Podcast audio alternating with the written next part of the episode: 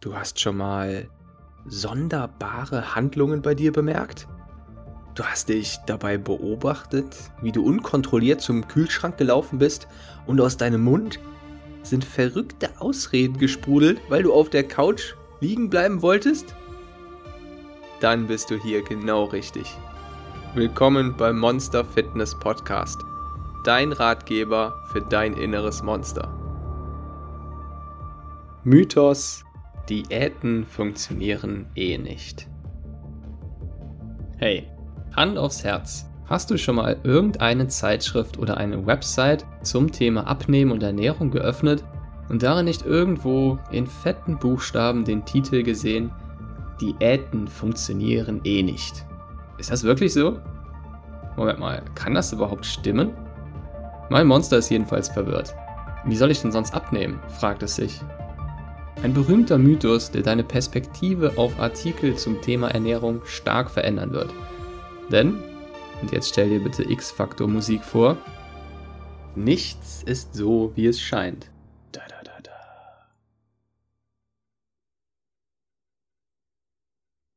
Fünf Diäten habe ich bereits ausprobiert. Keine hat gewirkt. Keine Wespentaille. Nur noch mehr Monsterspeck hat so manches inneres Monster bestimmt schon mal geprustet. Äh, was heißt hier so manches inneres Monster? Ich bin doch hier. Ich höre das. Bin ein aufgewecktes Monster. Und jetzt erklär meinem Verstand mal bitte, warum Diäten nicht funktionieren. Und keine Scherze über meinen genialen Verstand. Prustet plötzlich das Monster aufgeregt. Also, liebes Monster, liebe Zuhörerin, lieber Zuhörer. Hm, schon besser. Was hat es mit Diäten auf sich und warum entsteht das Bild, dass Diäten scheinbar nicht funktionieren würden? Zuerst mal, es gibt wahrscheinlich mehr Diäten als Sand am Meer und es macht einen Unterschied, ob die nächste Blitzdiät befolgt wird oder der Diätplan eines kompetenten Personal Trainers, der diesen individuell anfertigt. Generell kann man aber festhalten, dass so gut wie jede Diät theoretisch funktioniert. Theoretisch. Wenn die Diät so aufgebaut ist, dass ein Kaloriendefizit verfolgt wird, verliert man zwangsläufig Gewicht. Die gegenteilige Annahme, dass Diäten nicht funktionieren würden, wäre quasi dieselbe, als würde ein Raucher, der gerne mit dem Rauchen aufhören möchte, sagen, ich hab's probiert, aber nicht rauchen funktioniert einfach nicht. Nun liegt die Betonung auf theoretisch. Denn eine traurige Tatsache ist, dass die meisten Trenddiäten nicht gerade auf langfristigen und dauerhaften Erfolg ausgelegt sind, sondern lediglich darauf, kurzfristig einen krassen Effekt zu erreichen. Das abgenommene Gewicht ist dann weder zum größten Teil Körperfett, noch kann man diese Diät länger als ein, zwei Wochen durchhalten. Wenn sich dann die wahren Ergebnisse solcher Diäten zeigen, führt dies leider dazu, dass viele frustriert zu dem Schluss kommen, dass Diäten einfach nicht funktionieren. Man könnte so leicht denken, dass bei keinem Menschen und Monster Diäten überhaupt funktionieren können. Doch nur weil diese Diäten nicht funktioniert haben, beweist das noch lange nicht, dass Diäten generell nicht funktionieren. Dies wäre eben wieder ähnlich wie bei der Herausforderung, mit dem Rauchen aufzuhören. Die Erfolgsquote ist ziemlich gering. Doch nun davon, darauf zu schließen, dass Nichtrauchen nicht funktionieren kann, macht keinen Sinn. Und es gibt noch weitere Beispiele. Würde man zum Beispiel die Menschen zählen, die sich im Leben mal das Ziel gesetzt haben, einen Marathon zu laufen und dann diese Anzahl mit denen vergleichen, die wirklich einen Marathon gelaufen sind, könnte man auch wieder denken, ja, ganz klar, Training funktioniert nicht. Natürlich funktioniert Training, aber ein Marathon ist überhaupt keine einfache Sache. Nicht rauchen funktioniert, aber mit dem Rauchen aufzuhören ist nicht leicht. Und genauso führt auch ein Kaloriendefizit zur Gewichtsabnahme.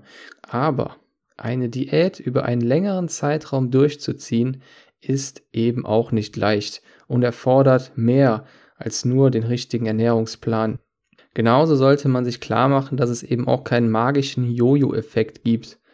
So wenig wie es diesen, diesen Jojo-Effekt gibt oder ein Jojo, das einen auf magische Weise wieder zurück auf die Couch zieht, wenn man trainieren möchte, gibt es ja auch keine ähm, Jojo-Zigarette, die einfach auf den Lippen erscheint, wenn man plötzlich nicht mehr raucht. Und es gibt eben auch keinen Zauberer, der einem während einer Diät oder nach Diätende ganz plötzlich ein paar Kilo Speck auf die Hüften zaubert.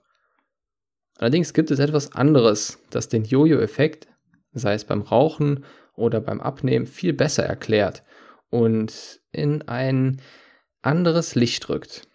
Menschen und vor allem innere Monster kehren zu ihren alten Gewohnheiten zurück, vor allem wenn die Diät einfach Schrott war. Wenn man nach der Diät, vor allem wenn sie nur von kurzer Dauer war, wieder zu Kalorienbomben greift, nimmt man ganz normal wieder zu. Eben so viel zu, wie man auch vorher zunehmen würde oder vorher zugenommen hat, als man diese Kalorienbomben gegessen hat. Dieser Effekt wird nicht dadurch verstärkt, dass man gerade eine Diät hinter sich hat. Man nimmt also nicht schneller zu, weil die Diät jetzt vorbei ist, aber auch nicht langsamer, sondern genau in dem Maß, mit dem man über seinen Kalorienbedarf hinausschießt. Hierbei muss man jedoch festhalten oder bedenken, dass vor allem, wenn man eine Low-Carb-Diät durchführt und vor allem, wenn man eine kurze Diät durchführt, dass dann der Effekt auf der Waage wesentlich krasser aussieht. Also es sieht so aus, als hätte man plötzlich zwei, drei Kilo, in manchen Fällen sogar noch mehr wieder zugenommen, wenn man die Diät beendet und dann wieder viel isst. Es liegt daran, dass eben Wasser eingelagert wird. Darüber hatten wir bereits in einer Folge gesprochen und ich lege dir hier sehr ans Herz, dir dazu einmal den Artikel auf der, auf der Plattform durchzulesen, ähm, nämlich beim beim Abnehmen fährt mein Stoffwechsel herunter. Darin wird ganz gut erklärt, ähm, wodurch die Gewichtsabnahme und Gewichtszunahme in stärkerem Maße, also wenn es in kürzerer Zeit in stärkerem Maße geschieht, erklärt werden kann. Wir können also festhalten, dass Diäten theoretisch immer funktionieren. So, damit sie praktisch funktionieren, müssen sie gut durchdacht sein und individuell angelegt sein. Das heißt, eine Diät, die für dich funktioniert, muss nicht unbedingt für deinen Partner funktionieren. Generell funktioniert ein Kaloriendefizit immer, aber wie schon gesagt, muss es nicht nur theoretisch funktionieren, sondern auch praktisch und dazu gehört, dass man eben auch die Diät über einen langen Zeitraum, über einen längeren Zeitraum durchhält.